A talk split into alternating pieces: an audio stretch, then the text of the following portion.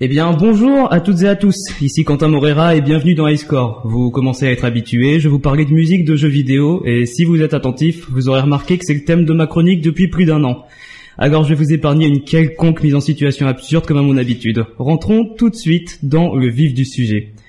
Nous allons faire un petit point sur l'emprunt de véritable musique dans les jeux vidéo. Une chronique avec moins d'extraits musicaux. Et oui, on n'a pas les moyens de payer les droits de diffusion, alors je vais devoir vous les chanter. Non, je plaisante, je suis pas payé pour ça.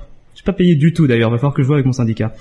Alors pour commencer, je tiens à préciser que je ne vais pas m'attarder sur les jeux musicaux tels que Guitar Hero, DJ Hero ou Rock Band notamment, car tout intérêt de ces jeux repose sur le fait d'interpréter des musiques connues et appréciées afin de se sentir tel un musicien enflammant les plus grandes salles de concert du monde. En effet, dans ces jeux, les musiques ne sont pas réellement intégrées à un univers fictif. Or, c'est ce qui va nous intéresser précisément ici même. Enfin, moi en tout cas, c'est ce qui va m'intéresser. Après, libre à vous de penser ce que vous voulez. Passons donc au plus intéressant, l'emprunt de véritable musique dans les jeux, excepté les jeux vidéo musicaux. Par emprunt de véritable musique, j'entends des musiques composées et écrites par des artistes sans avoir l'intention qu'elles soient un jour dans un jeu vidéo. De vraies musiques et chansons n'ayant à la base aucune vocation à servir de bande-son.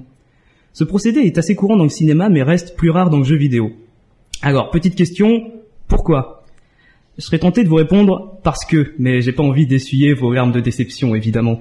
La véritable musique, si elle est intégrée à la diégèse de l'œuvre, permet de la contextualiser spatialement et temporellement. L'intégration de ces musiques se fait alors de façon diégétique. Ce sont donc des musiques possiblement entendues par les personnages de l'œuvre. Dans le jeu vidéo, cela passe souvent par l'utilisation de radio ou de postes de musique. C'est ce qui est utilisé dans les jeux de la franchise, pardon, GTA, dont euh, par exemple le GTA Vice City qui se déroule, je vous donne en mille, à Vice City, une ville fictive parodiant Miami dans les années 80.